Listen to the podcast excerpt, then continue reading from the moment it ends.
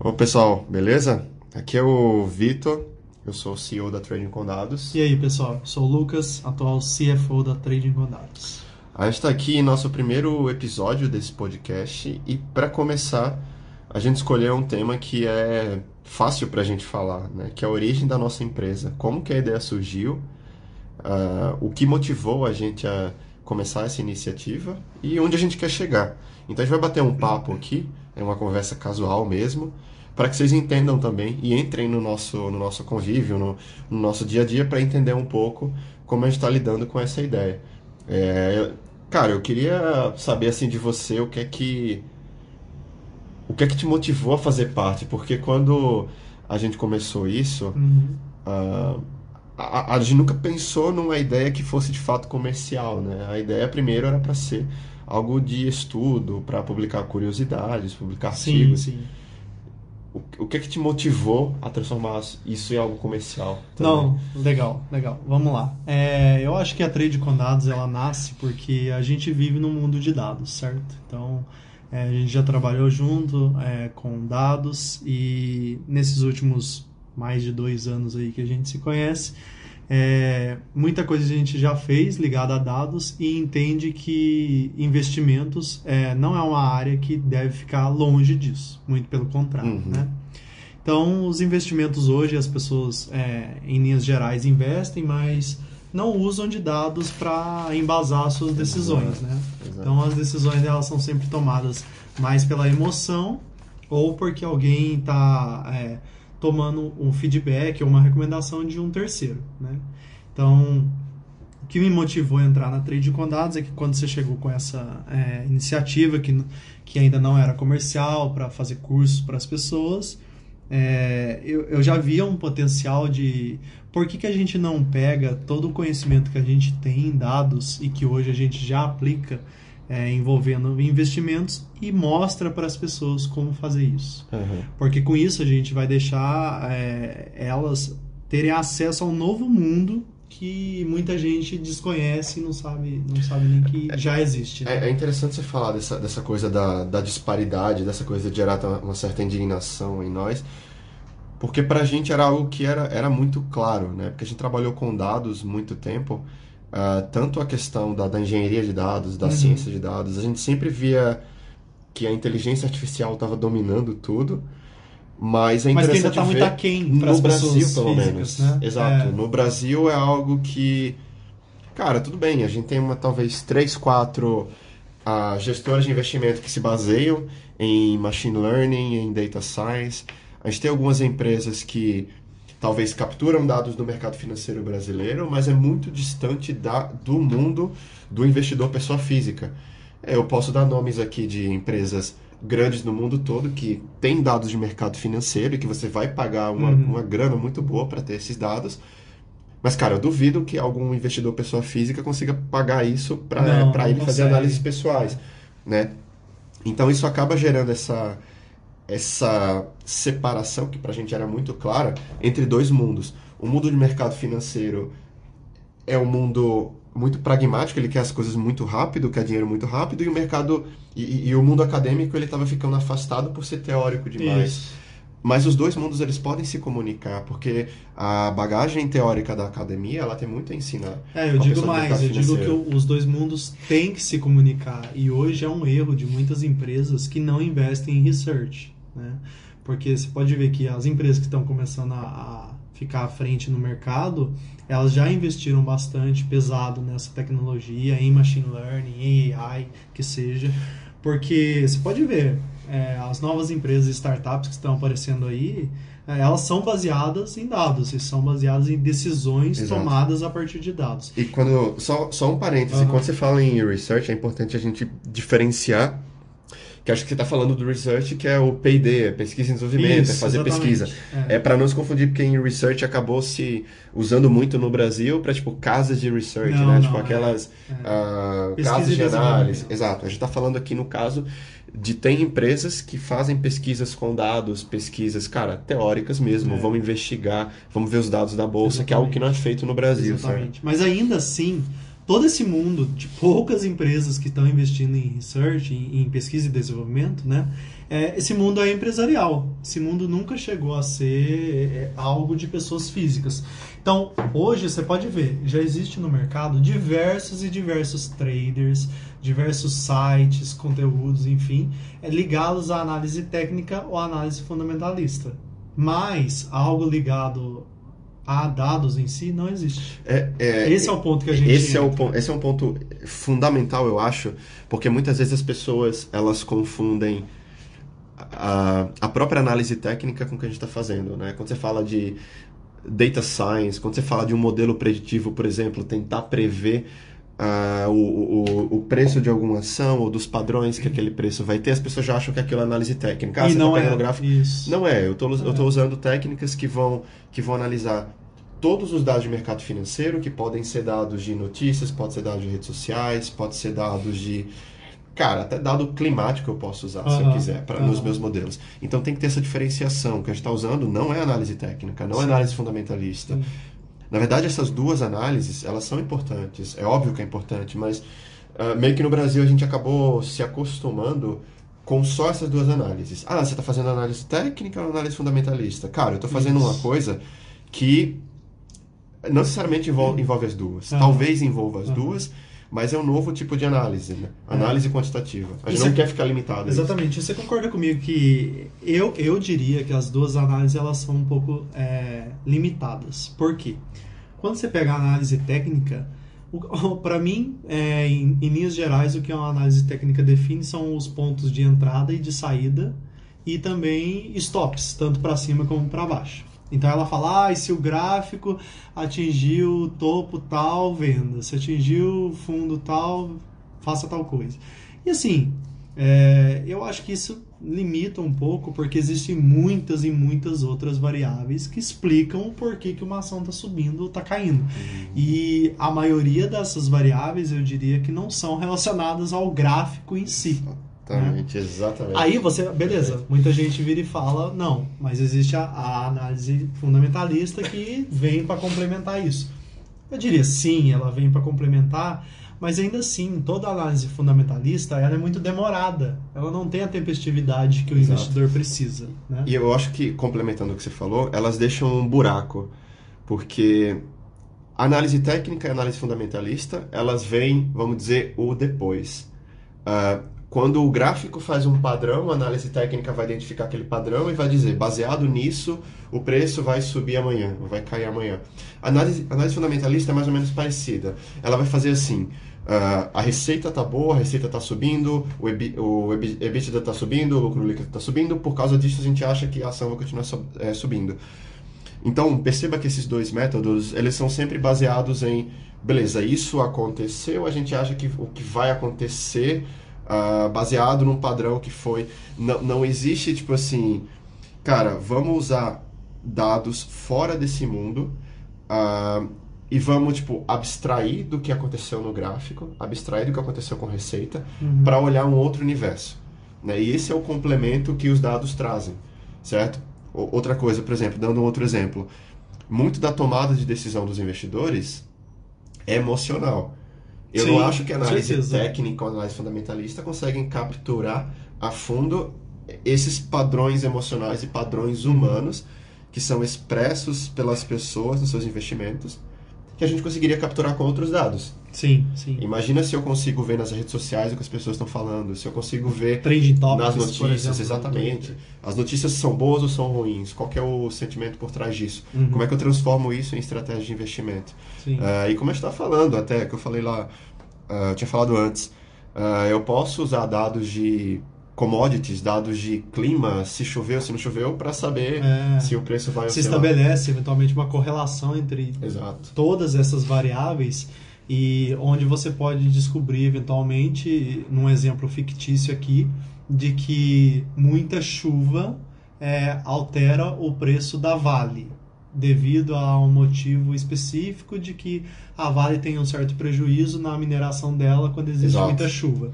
E isso a gente beleza, poderia até descobrir de maneira é, não ligada a dados, mas eu acho que seria muito mais difícil do que se a gente conseguir juntar todas essas variáveis e, E por que que seria modelagem. difícil? Por que que seria difícil? Só para ilustrar para o pessoal que está escutando.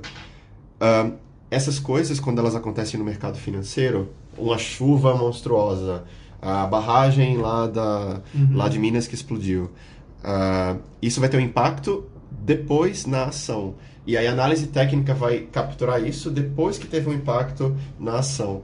É. Com dados e fazendo modelos preditivos de boa qualidade, eu consigo identificar que esses padrões vão acontecer muito antes que o mercado precifique aquilo. Uhum. Né? Eu acho que a, a beleza de capturar dados fora de mercado financeiro está nisso. E dá um outro exemplo bem legal também, eu estava lendo um dia desse que tem um fundo nos Estados Unidos, tem um hedge fund lá, que eles estão monitorando movimentos aéreos eh, né, de algumas aeronaves Uhum. para saber quando vai acontecer fusões ou aquisições de, de, de empresas, startups. Uhum. Então, cara, olha, é um- é dado que está fora do mercado financeiro. Total, total. Mas através dele eu consigo criar uma estratégia de investimento. Sim. Se eu fosse um analista técnico, ou se eu fosse um analista fundamentalista, eu só ia perceber o impacto desse evento muito depois que ele aconteceu. É.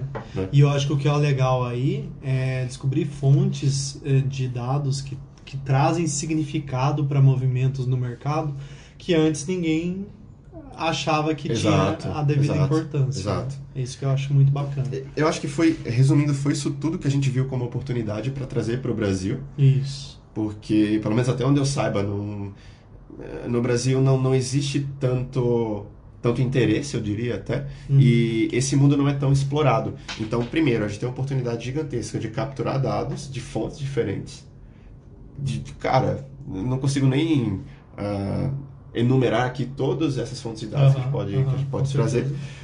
e aí, em cima disso, a gente pode criar, cara, análises, a gente pode criar gráficos, ou até no, no nossos cursos, mostrar como eventualmente você importaria esses dados, Sim. você, você faria modelos preditivos É, usando e o- Python, e o mais exemplo. legal daqui, Vitor, é que eu acho que a Trade com Dados traz é, para as pessoas uma maneira de, eventualmente, além dela ganhar mais dinheiro, dela ter uma carteira mais eficiente, uma carteira mais balanceada, ela tentar prever quais são os movimentos de mercado e com isso não perder.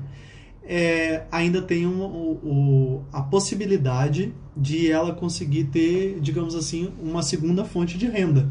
Porque se essa pessoa se aprofunda nos cursos que a gente vai é, estabelecer aqui durante todo, todo o tempo que a Trade com Dados vai existir, é, ela vai conseguir virar eventualmente um, um novo cientista de dados, uma pessoa que Perfeito. trabalha com esses dados e que tira valor disso. Exato. Então ela pode criar novas soluções baseadas em dados. Perfeito. Você imagina só se a gente conseguir com que uma nova startup e uma boa startup nasça a partir dos nossos cursos. Uhum. Isso vai ser muito prazeroso pra gente, porque é isso que a gente quer trazer no final das que contas, conhecimento para as pessoas. de dados. Eu acho É. que ah, esse último que você falou, na verdade, é consequência do primeiro, né?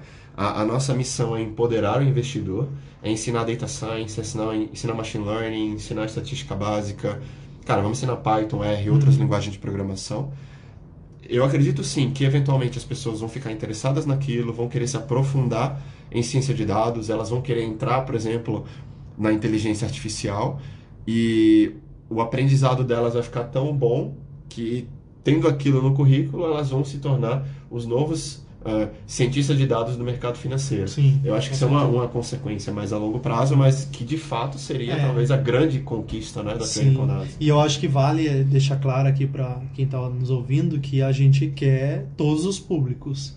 Desde aquele cara que é um médico extremamente atarefado e que só precisa de poucas análises e análises bem pontuais e já prontas para o portfólio dele, para estabelecer o que, que é melhor, o que, que não é, até pessoas que estão num nível muito mais avançado e que querem seguir a carreira de dados, né? Aham. Então a gente consegue estabelecer esse elo e esse link entre essas. E eu acho que é bem, isso é bem desafiador, né? É um desafio mostrar para o nosso, para quem para quem nos acompanha, para quem nos segue, que você não precisa ficar limitado a bagagem teórica. Você não precisa, cara, se você acompanhar a gente, não quer dizer que você vai virar um, um cientista de dados ou um É, um professor matemático, acadêmico. exatamente. Exato, você, você pode fazer as análises na sua casa. Você vai abrir seu computador, vai fazer com três, quatro linhas de código, você fazer um gráfico legal, você vai ajudar na sua tomada de decisão. Uhum. Talvez você vai escolher o seu portfólio de ações por conta própria, com as suas próprias análises, e eventualmente, se você gostar daquilo, você vai querer migrar para o mercado financeiro. Mas isso acaba sendo um desafio muito grande. Como é que a gente mostra para as pessoas que nós não somos eh, puramente uma escola né, de data science? sim. né? A gente quer integrar esses dois mundos, né? Por isso que é sempre O importante. meu essa- propósito sempre foi melhorar a vida das pessoas. Inclusive, eu achava que se eu trabalhasse numa empresa ligada à parte de saúde, eu conseguiria cumprir esse meu propósito. Mas depois de trabalhar em setores financeiros, eu vi que quando você melhora a vida financeira de uma pessoa, você consequentemente melhora a vida dela como um todo. Perfeito. E por isso que eu vejo na Trading com Dados um excelente propósito, que é de dar é, de direito o que é da pessoa relacionada a essa poder que os, que os dados têm e melhorar a vida de todas as pessoas com relação aos investimentos e eventualmente, e não digo nem eventualmente, digo que vai ser consequência, a Trade com Dados também pode migrar é, para áreas mais ligadas a gerenciamento de finanças pessoais, por exemplo que a gente poderia criar um modelo ou ensinar pessoas a criar modelos robustos que tragam para ela é, o que, que vai acontecer com as suas finanças pessoais daqui seis meses, né? E como que certas variáveis estão implicando no orçamento pessoal dela. Então, acho que ex- existe um mundo muito grande e esse mundo a gente vai discutindo nos pró- próximos episódios dos podcasts. Mas é basicamente isso. Eu acho que você- não tem limites e a gente nem deveria ter limites. Eu acho pra- que você tem um, um sentimento parecido com o meu. Eu, eu me sinto como se a gente tivesse sentado numa mina de ouro. Ah, a gente não sabe muito bem como explorar, o que fazer exatamente com ela. Uhum. A primeira coisa que a gente viu foi ensinar as pessoas a pegar um pouquinho desse ouro. Aham, Por conta própria, porque elas conseguem. aham. né? As pessoas talvez antes elas estavam vindo com, com uma marreta pequena e estava saindo só um pouquinho de pó. Ah, a gente acha que, dependendo da técnica, e aqui quando eu falo de técnica de data science, traduzindo para minha metáfora, eu estou falando da ferramenta com que você Aham. vai explorar essa mina de ouro, você vai extrair mais ouro. E a quantidade de ouro que você vai extrair vai depender da ferramenta que você usar. Tem que ser ferramenta boa, é óbvio. Tem Aham. que ser infraestrutura boa e a gente pretende ter isso, de fato, servidores muito bons, máquinas muito boas e acesso a dados muito bons. Ahn, e com isso, cara, como você falou, eu acho que ah, o céu é o limite nesse sentido, né? Porque a gente está num, num, num cenário em que poucos dados são explorados, eu digo pouco da, poucos dados fora da bolsa. No Sim. Brasil se estuda muito dado financeiro, dados da bolsa, mas por que não estudar dado fora? Ah, e, e, cara, é isso, sabe? Sentado nessa mina de ouro, a gente vai de fato continuar estudando as melhores formas de, de, de tirar a riqueza e ajudar, como as, ajudar as pessoas para que elas consigam tirar a parte delas.